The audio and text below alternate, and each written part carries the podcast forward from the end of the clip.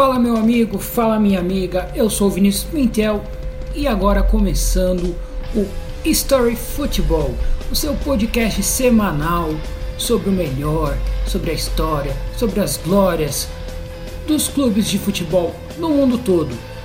Hoje no nosso primeiro episódio a gente vai falar sobre o todo poderoso Timão, o time do povo, Vamos começar essa história contando um pouquinho sobre a fundação do clube. Vamos passar por alguns anos do time. Conforme foi ganhando títulos, conforme foi lutando por conquistas, vamos falar sobre os maiores artilheiros, sobre títulos, sobre curiosidades, jogadores que mais vestiram a camisa. Então vamos lá, vamos começar. É, a história do Corinthians. Fundado às 20 horas e 30 minutos do dia 1 de setembro de 1910, à luz de um lampião das ruas José Paulino e Cônego Matias, lá no Bom Retiro, em São Paulo. Os fundadores do Corinthians foram Anselmo Correia, Antônio Pereira, Carlos Silva, Joaquim Antônio e Rafael Penoni.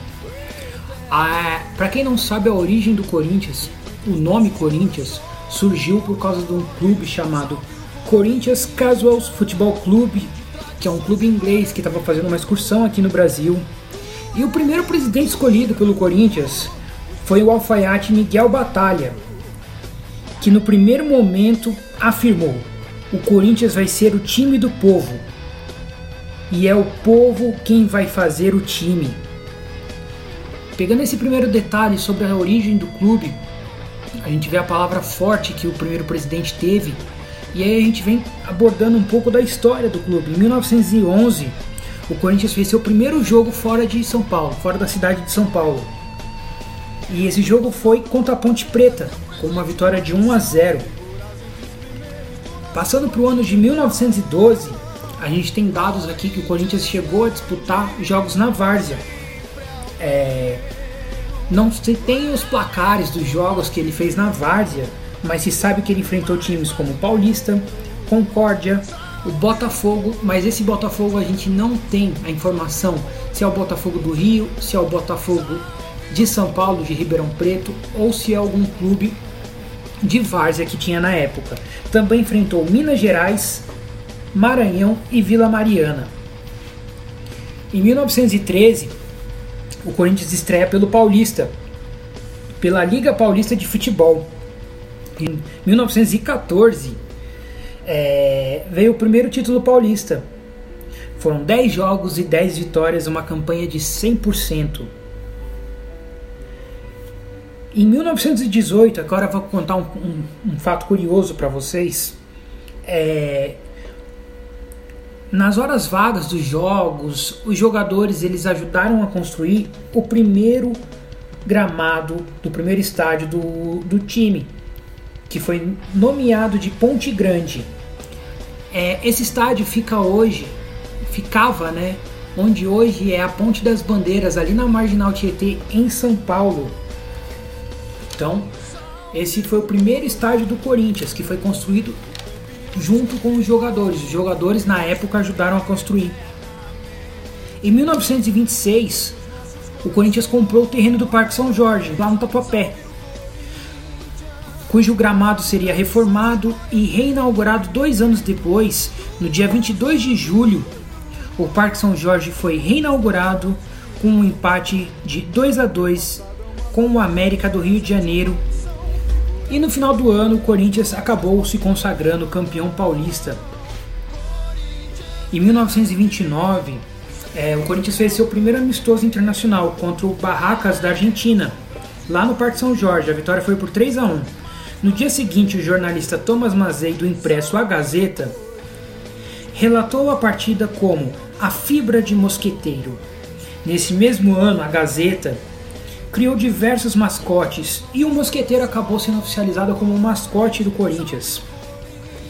Em 1930, campeão dos campeões, seis títulos em dez disputados, segundo tricampeonato, e logo depois venceu o Vasco, campeão carioca, por 3 a 2. Por conta desse resultado, passou a ser chamado de campeão dos campeões. Em 1931, Ele vendeu suas principais estrelas desses últimos títulos paulistas, essas, esses amistosos que fazia contra outras equipes, para Lazio da Itália. Em 1932 é um ano ruim, um estadual fraco. Em 1933, o Corinthians oficializa o uruguaio Pedro Mazzello como seu treinador. E uma curiosidade sobre o Pedro Mazzello é que ele foi o primeiro treinador na história do Corinthians a ser remunerado. É... Então, até então, todos os treinadores que passaram antes pela, pelo clube não haviam sido remunerados. Aí em 1934 veio a chegada do paranaense Teleco. E o Teleco eu vou falar um pouquinho mais sobre esse que é um dos maiores ídolos da história do passado do Corinthians, um passado de tantas glórias. Em 1939 veio mais um tri paulista. Mais uma vez o Corinthians se tornava tricampeão paulista em 1940, coube ao Corinthians inaugurar o Pacaembu, vencendo o Atlético Mineiro por sonoros 4 a 2. Nos anos 40, o Corinthians acabou oscilando muito, frequentou algumas vezes a disputa por títulos, é, fazendo finais, tal, boas campanhas, mas nada muito exuberante, até porque devido à guerra, tal, muita coisa não andou nesse país principalmente em São Paulo.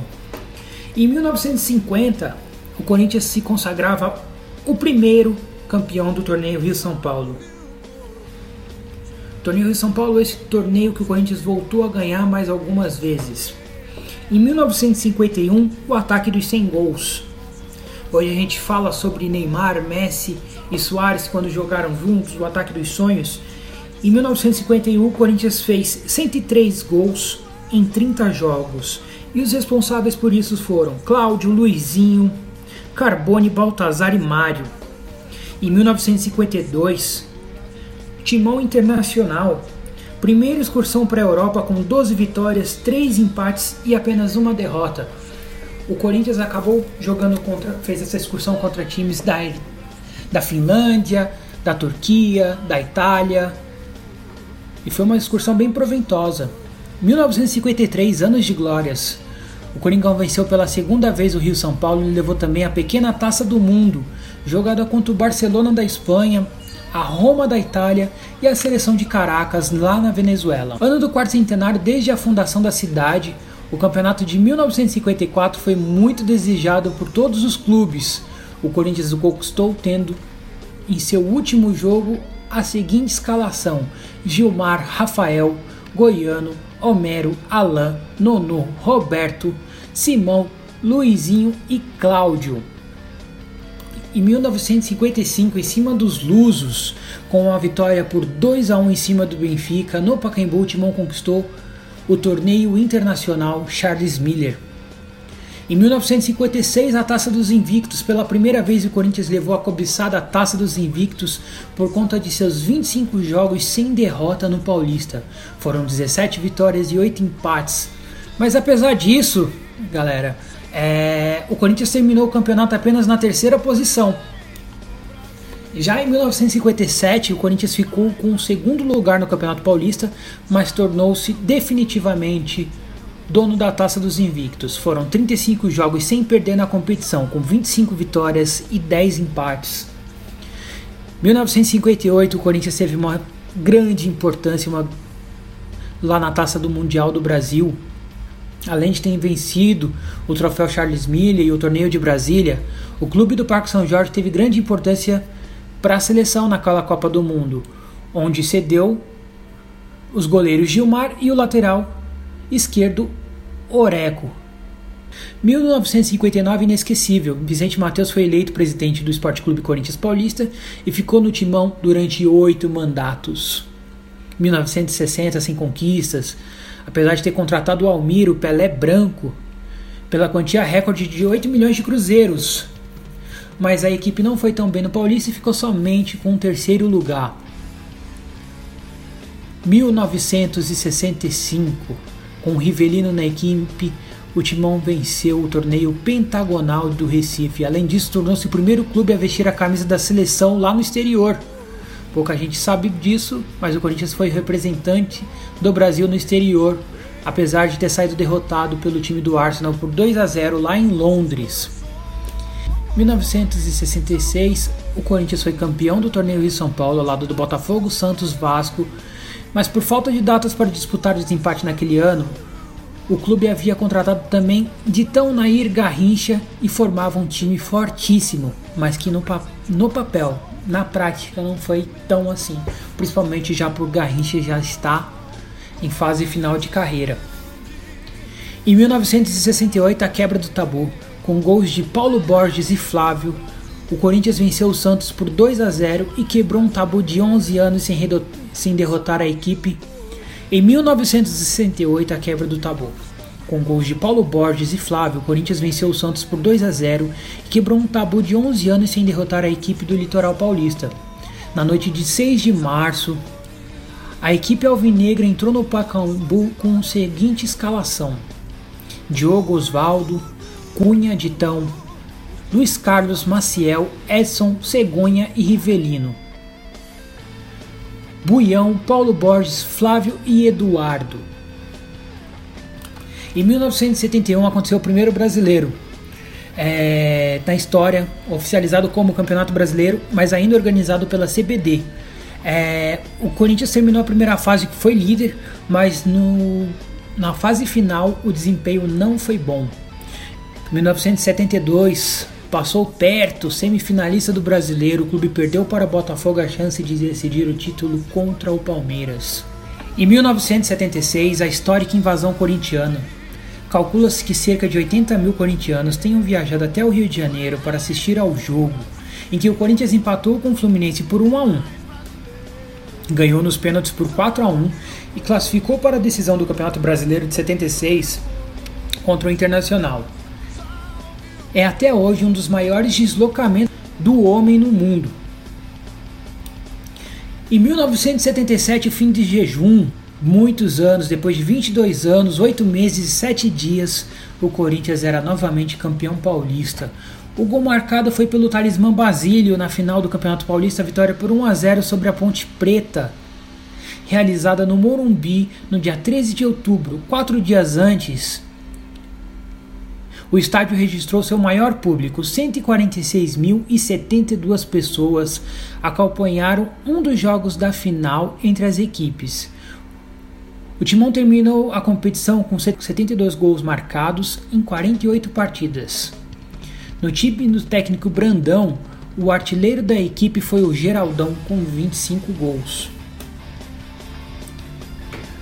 Entramos finalmente nos anos 80, a democracia corintiana, Embalados pelas ideias da democracia corintiana, o Timão foi campeão paulista naquele ano. O movimento visava a maior participação dos jogadores e de mais empregados no clube nas decisões do departamento de futebol. Durou até 1985 e contou com um grupo de jogadores talentosos e únicos, como Sócrates, Zenon, Casagrande, Birubiru, Zé Mari e Vladimir, entre outros craques que passaram por lá. 1983. Depois de 30 anos, a equipe do Parque São Jorge foi bicampeão paulista novamente. Assim como no ano anterior, o clube venceu São Paulo por 1 a 0 no primeiro jogo e 1 a 1 no segundo. Ainda em 83, o Corinthians aplicou a maior goleada de todos os tempos no Campeonato Brasileiro. Foram sonoros 10 a 1 no Tiradentes do Piauí. Em 1984, Sócrates na Europa. O Tripaulista escapou na última rodada com uma derrota para o Santos por 1 a 0. E logo na sequência o Sócrates foi vendido para a Fiorentina. Em 1986, o Timão chegou às semifinais do Paulista, mas não passou do Palmeiras no Nacional. Foi até as quartas. E o ano de 86 completamente perdido. Em 1987, uma campanha memorável no Campeonato Paulista, o Corinthians saiu da penúltima colocação lá no primeiro turno para um histórico vice-campeonato. Em 1988, o Corinthians chegava ao seu vigésimo paulista. No ano do centenário da abolição da escravatura, Viola marcou na prorrogação e garantiu a vitória alvinegra sobre o Guarani por 1 a 0 e o vigésimo título paulista do clube. 1989, Neto neles, o Corinthians não conquistou nenhum título, mas contratou o futuro ídolo Neto naquele ano. Neto que foi contratado devido a uma troca com o Palmeiras entre jogadores. O Neto não se dava bem com o Leão e acabou tendo essa troca. O Neto veio para o Corinthians e a história diz por si só. Em 1990, no dia 16 de dezembro, o Timão levantou o troféu de campeão brasileiro pela primeira vez na história. Com 23 gols marcados em 25 partidas, a equipe do Nelsinho Batista venceu São Paulo por 1 a 0 no último jogo realizado no Morumbi. Neto marcou 9 dos 23 gols, 5 em venenosas cobranças de falta. A escalação do time da grande final foi Ronaldo Giovanelli, Giba, Marcelo, Guinei e Jacenir. Márcio, Wilson Mano, Tupanzinho, Neto, Fabinho e Mauro. Aí vamos chegar aos anos 90, vamos passar ali anos que o Corinthians sofreu com vice-campeonatos para o Palmeiras, e a gente chega em 95, campeão de tudo. Em um ano espetacular, o Corinthians foi campeão da Copa São Paulo de Juniores, do Campeonato Paulista, da Copa do Brasil. Nesse último, o Alvinegro venceu 8 das 10 partidas disputadas, os jogos das finais foram disputados com o Grêmio, tanto no Pacaembu quanto no Olímpico. O Corinthians venceu por 2 a 1 em casa e 1 a 0 lá em Porto Alegre. 1996, até na Espanha, a equipe do Parque São Jorge faturou o troféu Ramon de Carranza, disputado em Cádiz, lá na Espanha. 1997, o rei do estadual com jogadores como Antônio Carlos, Túlio, Donizete, o Alvinegro venceu mais uma vez o Paulista naquele time montado pela Excel. Em 1998, o Brasil é Alvinegro. Após os dois empates em 2 a 2 e 1 a 1 nos primeiros jogos, o Timão venceu o Cruzeiro por 2 a 0 na última partida com gols de Edilson e Marcelinho Carioca, sagrando-se bicampeão brasileiro de 1998, lá no dia 23 de dezembro, a escalação da equipe foi Ney, Índio, Batata, Gamarra, Silvinho, Ricardinho, Vampeta, Rincon, Marcelinho, Edilson, Mirandinha. A equipe era comandada por Vanderlei Luxemburgo e marcou 57 gols em 32 duelos, sendo que 19 deles foram de Marcelinho Carioca. Eu me lembro até hoje desse título brasileiro porque foi memorável. O Cruzeiro tinha um time espetacular também e mesmo assim o Corinthians montando aquele que viria a ser, um, para mim, o maior esquadrão de todos os tempos do Corinthians, com todo respeito a 2012, mas aquele time de 98, 99, 2000 é, é inesquecível. 1999, dono do país de novo, o Corinthians levou mais um paulista e pelo segundo ano consecutivo brasileiro, como havia acontecido no ano anterior. O Alvinegro dominou o Nacional de ponta a ponta, os resultados dos três jogos finais foram Atlético 3, Corinthians 2, Corinthians 2 a 0 no Atlético Mineiro e o Corinthians e Atlético 0 a 0.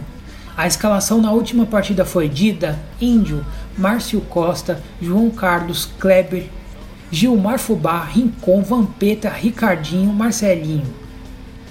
Dessa vez o técnico era o Oswaldo de Oliveira, é, Luizão marcou 21 dos 61 gols que o, o Corinthians fez durante as 29 rodadas do Brasileiro, que era na época por mata-mata. 2000, o primeiro mundial, o primeiro título mundial de clubes reconhecido pela FIFA, veio com uma vitória nos pênaltis contra o Vasco da Gama, depois do empate sem gols no tempo normal. A escalação final foi Dida, Índio, Adilson, Fábio Luciano, Kleber, Rincon, Vampeta, Ricardinho, Marcelinho, Edilson, Luizão. É, esse elenco foi. Esse time de 2000, final, final de 99, começo de 2000 era sensacional. Reforçou bem a defesa, se você for analisar com Fábio Luciano e com Adilson. Agora a gente vai matar uma dúvida que muita gente tem. O que, que aconteceu? Ah, o Corinthians ganhou esse título no apito, torneio de verão. Não, amigos. A fórmula que a gente vê hoje no Mundial de Clubes executado pela FIFA, ela foi testada pela primeira vez em 2000. Ah, mas por que, que o Corinthians participou se ele não ganhou a Libertadores? O Corinthians participou porque ele era o campeão dos anos dos campeonatos brasileiros de 98 e 99. Ah, mas e o Vasco? O Vasco entrou na vaga do Palmeiras, que era o campeão da Libertadores de 99, mas a CBF, devido a ter dois clubes de São Paulo, negociou com o Palmeiras essa, venda, essa troca de vaga com o Vasco, que era o campeão da Libertadores de 98, prometendo no ano de 2002 o Palmeiras ser o representante desse campeonato mundial, que ainda era um modelo embrionário, mas veio clubes de, veio o Manchester United, veio o Real Madrid, veio o Raja Casablanca, veio alguns clubes de fora, então era o primeiro formato de mundial de clubes e o Corinthians venceu por ser o clube do país sede. Beleza? A gente mata essa dúvida aí, que fica sempre essa dúvida, ai, como ganhou, tal. Então tá aí para vocês. O Corinthians participou do mundial de 2000 porque era o time vencedor nacional do país sede.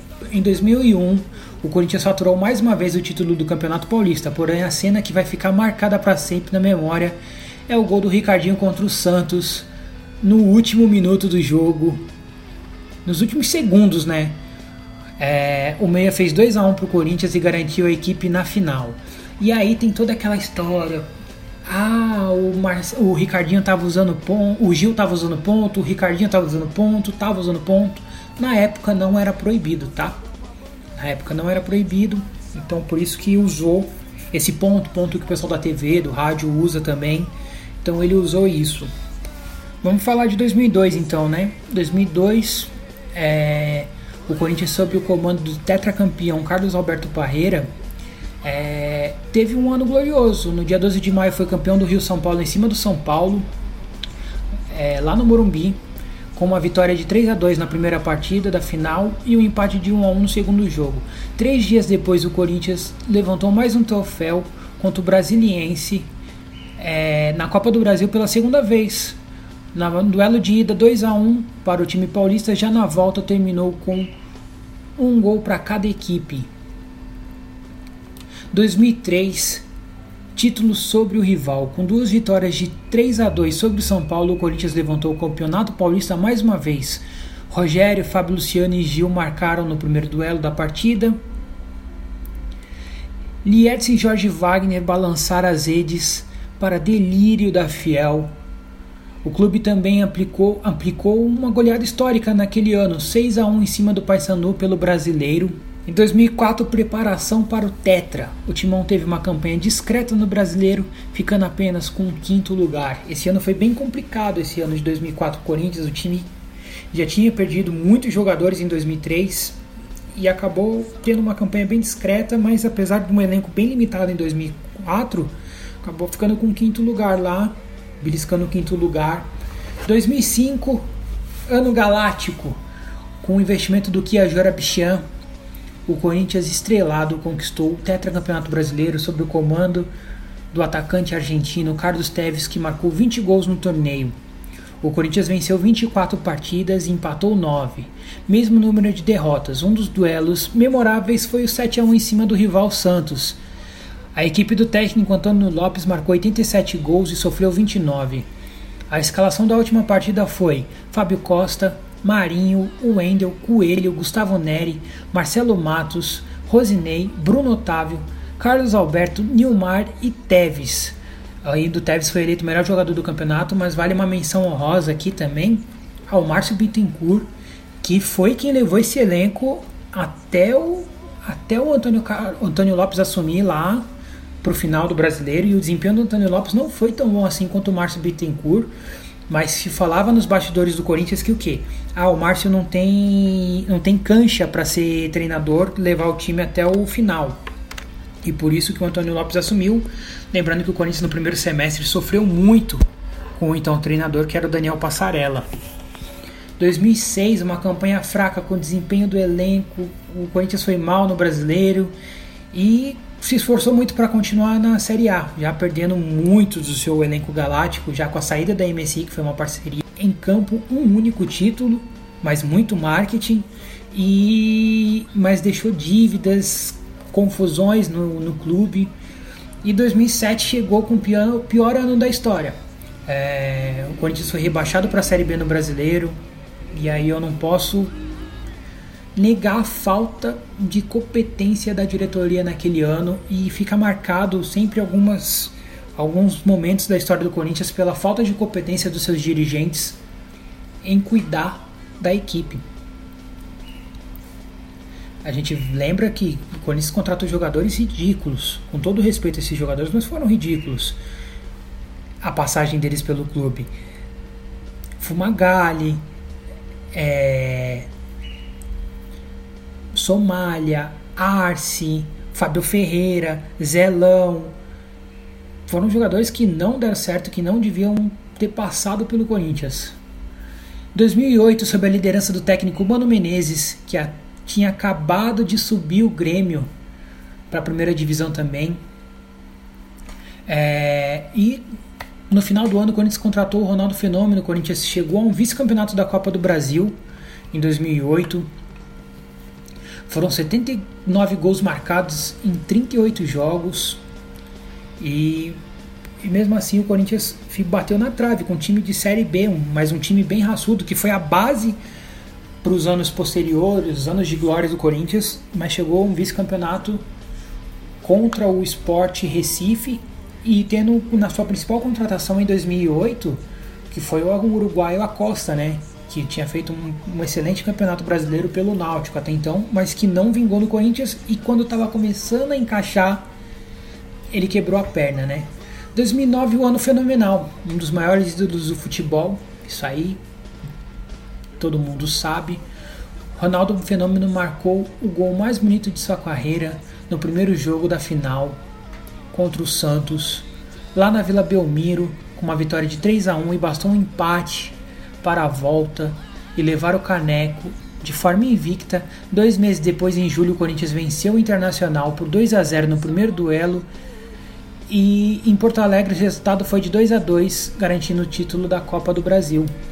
É, 2000, e lembrando que o primeiro gol do Ronaldo pelo Corinthians não podia ter sido mais memorável, né? Que foi, contra, foi de cabeça contra o Palmeiras.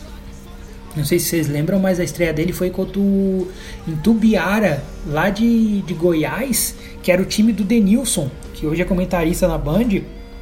Era o time do Denilson. Em 2010 a gente tem o um centenário. Em 2010 a gente tem o um centenário corintiano. Apesar de não ter levado nenhum título em 2010, o ano foi de muita festa para a torcida do Corinthians. É, por conta do centenário do time, no dia 1 de setembro, mais de 100 mil loucos do bando lotaram a Engabaú para as comemorações do aniversário do Timão. Em novembro, Ronaldo Fenômeno marcou o último gol de sua carreira como profissional. De pênalti, o eterno camisa 9 fez o gol da vitória por 1 a 0 sobre o Cruzeiro, num lance muito polêmico que até hoje a torcida do Cruzeiro reclama que o Gil, hoje zagueiro do Corinthians, baita zagueiro, não fez pênalti e esse foi o último gol que o Ronaldo fez como profissional. É... Lembrando que em 2011 o Corinthians foi eliminado pelo Tolima, mas também conquistou o pentacampeonato brasileiro. É... Em um empate sem gols contra o seu maior rival, o Corinthians conquistou, conquistou pela quinta vez o Campeonato Brasileiro. A campanha do Corinthians foi 21 vitórias, 8 empates e 9 derrotas. A equipe de 2011 ficou conhecida pela regularidade dentro e fora de casa.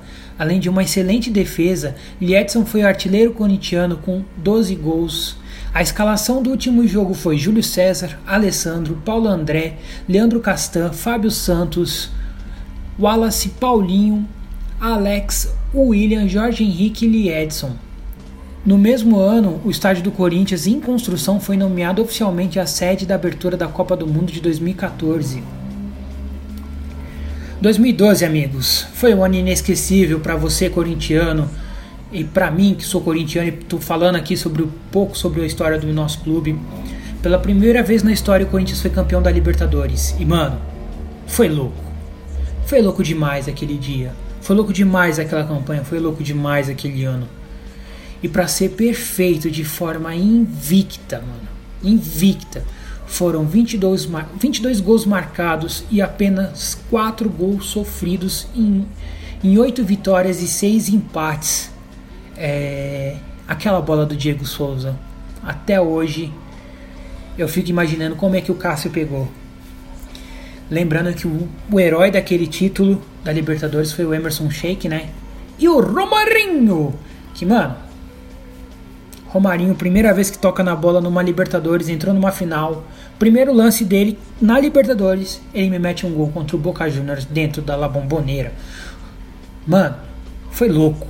1 a 1 lá, 2 a 0 aqui. O Sheik, o jogador mais catimbeiro possível.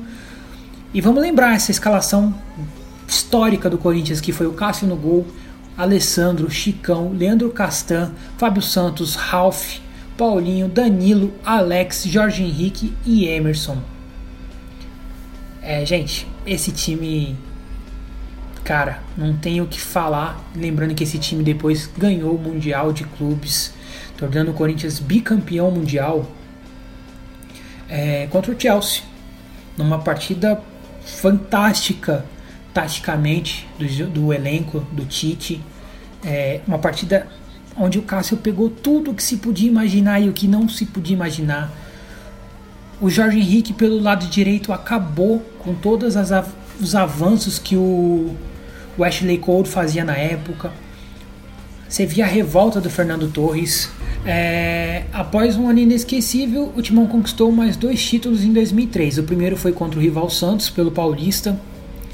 É, e depois foi contra o Internacional na Recopa Sul-Americana. E no dia 19 de maio, a partida entre Corinthians e Figueirense pelo Campeonato Brasileiro, aconteceu a inauguração da Arena Corinthians, Casa da Fiel, desde então. Isso foi em 2014, quando o Corinthians foi comandado pelo Mano Menezes. O Corinthians começou mal em 2014, mas acabou embalando na segunda metade da temporada e terminou o brasileiro daquele ano na quarta posição, classificando para a Libertadores. 2015, volta Tite! O Corinthians conquistou o sexto título brasileiro da sua história com 81 pontos conquistados.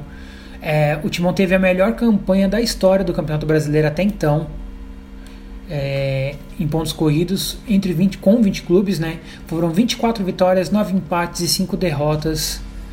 Melhor defesa, melhor ataque, melhor equipe mandante, melhor equipe visitante.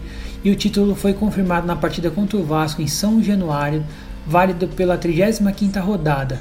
Wagner Love marcou o gol do empate de 1 a 1 que deu a taça ao Corinthians.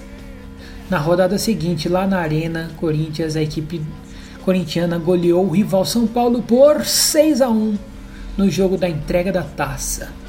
Em 2016, o Corinthians teve uma campanha discreta, terminando na sétima colocação. E 2017, amigos, o interino Fábio Carilli assumiu a imprensa colocando o Corinthians como a quarta força do campeonato tal, o Corinthians conquista o seu 28º título paulista, o seu sétimo título brasileiro e dando destaque a um jogador revelado na base, ídolo hoje, que é o Jô. Mas não pode, a gente não pode esquecer de alguns nomes que passaram naquele elenco lá que foram fundamentais, como Guilherme Arana, como Fagner, como Michael, Cássio, Balbuena, Pablo. Foi um elenco também que de quarta força não tinha nada e era um elenco muito arrumado. Romero. 2018, o Corinthians volta a conquistar o bicampeonato paulista após 35 anos. Na final, o Corinthians bateu o Palmeiras lá no, lá no Allianz Parque.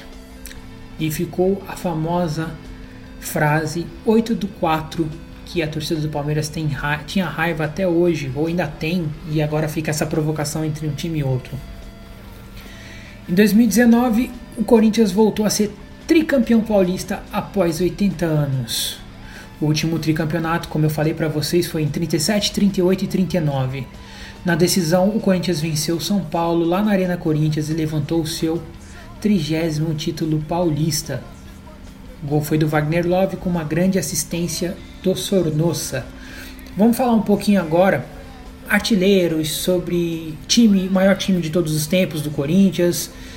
Vamos lá, vamos começar com uma, um décimo lugar na artilharia do Corinthians hoje tem o Rivelino com 144 gols em 474 jogos. E depois vem o Paulo com 146 gols em 254 jogos. E aí a gente tem o Sócrates e o Flávio dividindo essa posição com 172 gols. É, o Flávio fez 228 gols pelo Corinthians, jogos, e o Sócrates 298 jogos. Em sétimo lugar a gente tem o Luizinho, pequeno polegar com 175 gols em 606 jogos.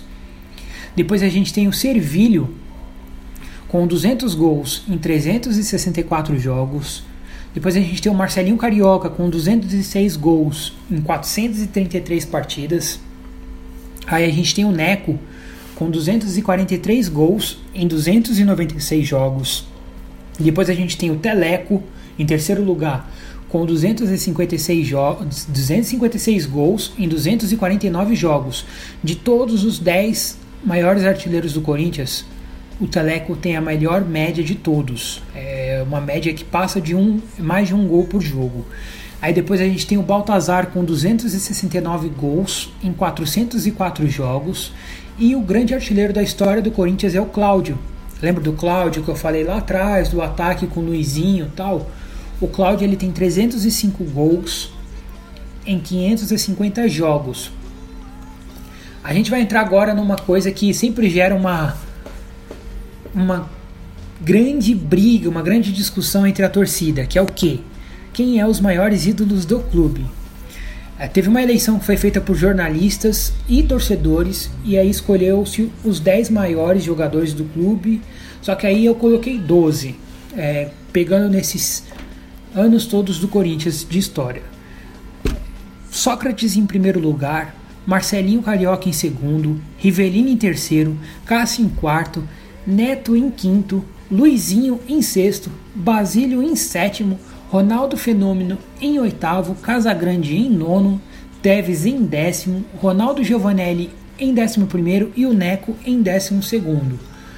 Esses foram os jogadores que ali na imprensa foram escolhidos os jogadores que maiores ídolos da história do Corinthians. Eu ainda acho que está faltando alguns jogadores nessa lista. Acho que falta o Zé Maria, falta o Vladimir, é, falta o Birubiru.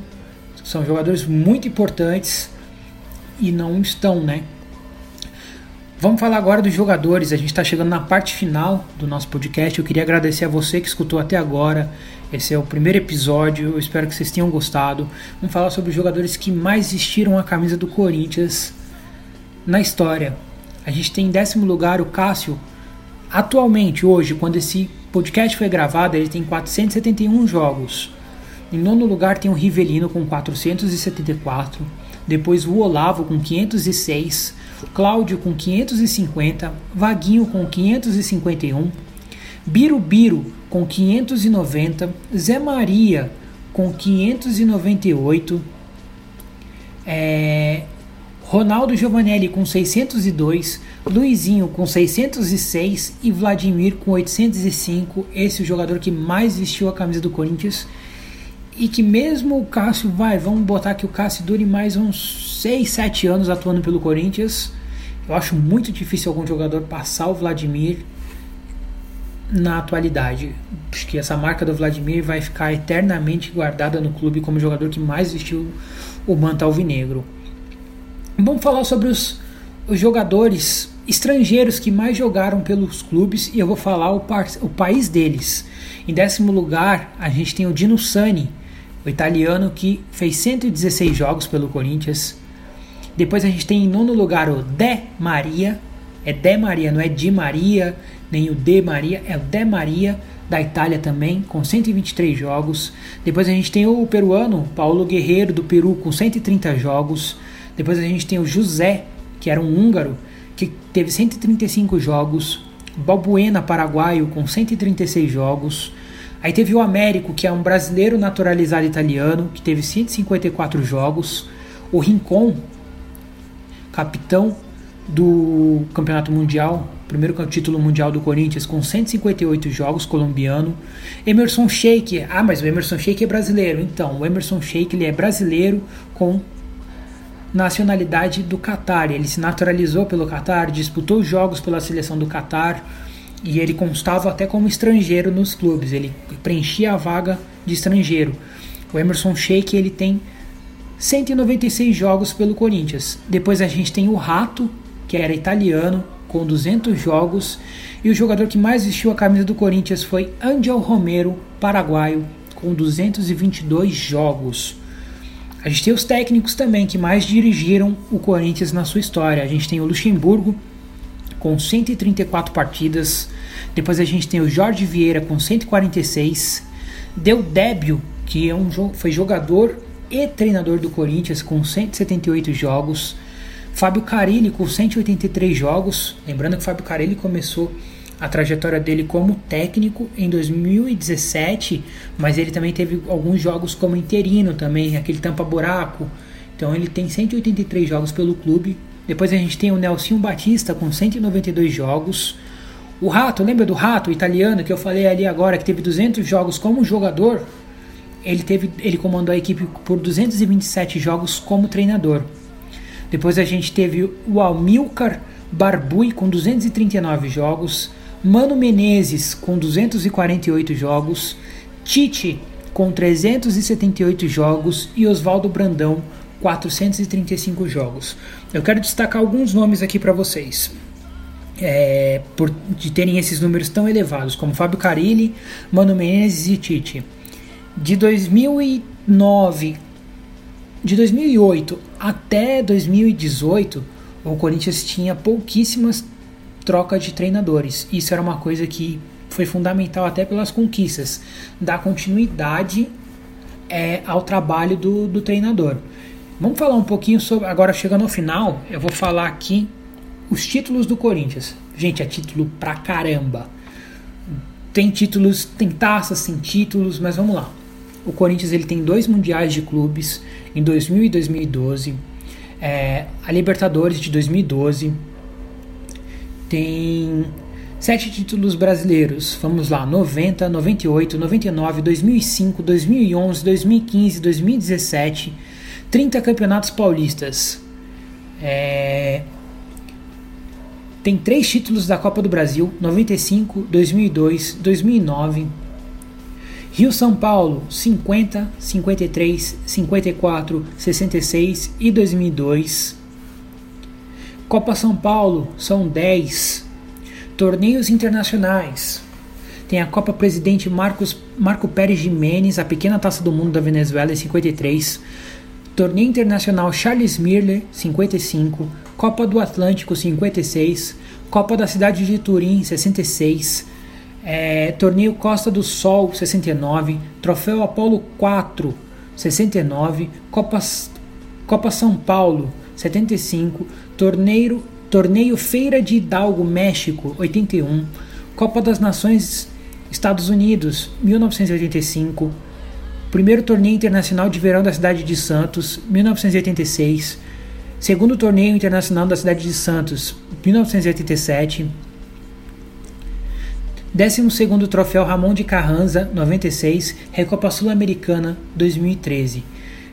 Torneios interestaduais, Taça Supremacia, Torneio Quinela de Ouro, 42, Torneio de Brasília 58, Pentagonal de Recife 65, Triangular de Goiânia 67, Torneio do Povo 71, Taça Cidade de Porto Alegre 83. Torneios estaduais, não é só de Paulista. Tem o torneio início do Campeonato Paulista 19, 20, 21, 29, 36, 38, 41, 44 e 55.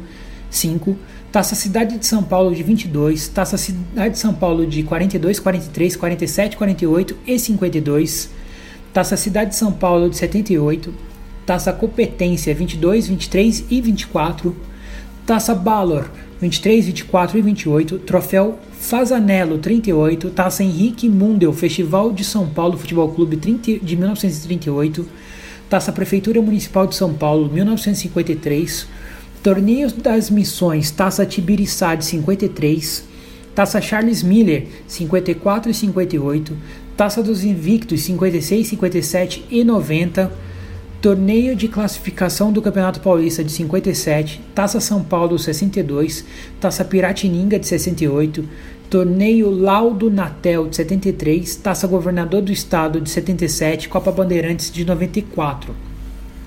Taças e troféus internacionais. Taça Città de Fienza, é, ao Empório Toscano de 1929, Copa dos Campeões de 86. É, aí temos mais alguns nacionais aqui. Taça mais querida do Brasil de 55, Troféu Osmar Santos de 2005, Campeonato Brasileiro da Série B de 2008, taças e troféus interestaduais.